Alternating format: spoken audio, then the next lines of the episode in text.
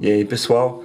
Eu sou o Rodrigo Clarindo e estou aqui para dar continuidade à nossa série Propósito, a nossa série que fala um pouco sobre o livro Propósito do Sirpembaba.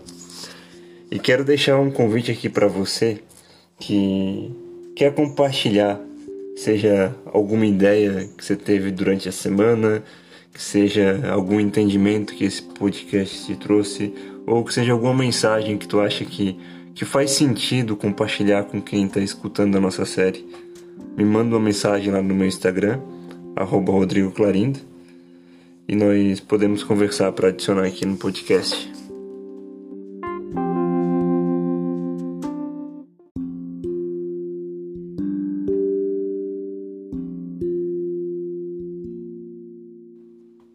E dando continuidade à nossa série, o Sri Pembaba trouxe no episódio anterior que a nossa alma tem um propósito interno, que nós estamos aqui para transitar do esquecimento para a lembrança, para a lembrança de quem somos e do que viemos fazer aqui, porque com as nossas experiências de vida, com o dia a dia, com as influências externas, nós esquecemos de nossos sonhos é, às vezes criamos mecanismos de defesa de crenças, de condicionamentos que nos limitam, né?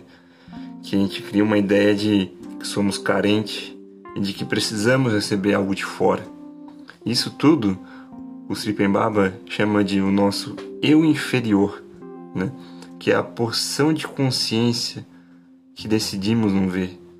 E ele falou que enquanto nós estivermos nessa matriz do eu inferior, nós não teremos algo para ensinar às nossas crianças, que nós precisamos nos reeducar, reeducar esse nosso eu interior para, poder, por exemplo, poder educar melhor as nossas crianças.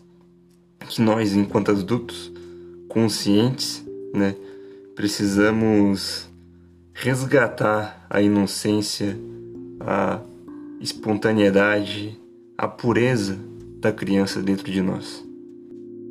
E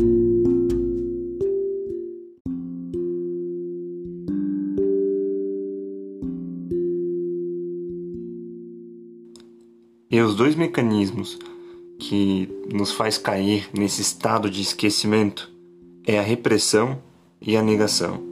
A repressão vem da falta de liberdade de expressão.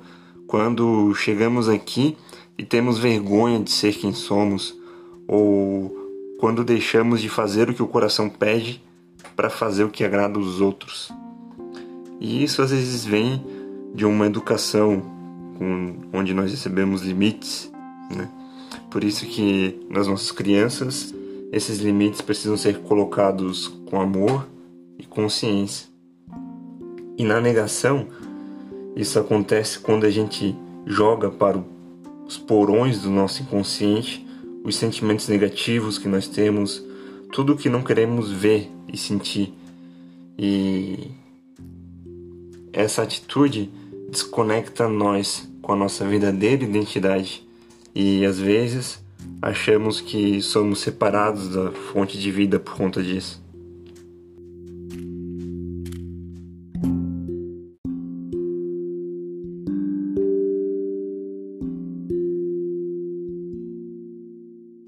Então estamos aqui para transitar do estado de esquecimento para o estado de lembrança.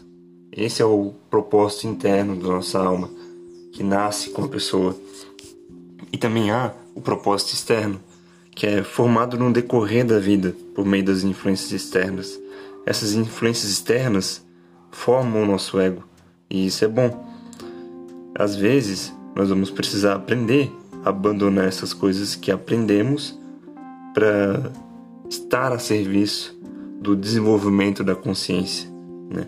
Afinal, nós nascemos livres, amando, confiando integralmente e com a vida adquirimos crenças e às vezes reprimimos a nossa expressão natural e às vezes essas crenças permeiam a vida toda.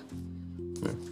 E esse propósito externo é como a casca de uma fruta. Chega um momento que a casca precisa ser retirada para que o verdadeiro propósito possa se manifestar plenamente.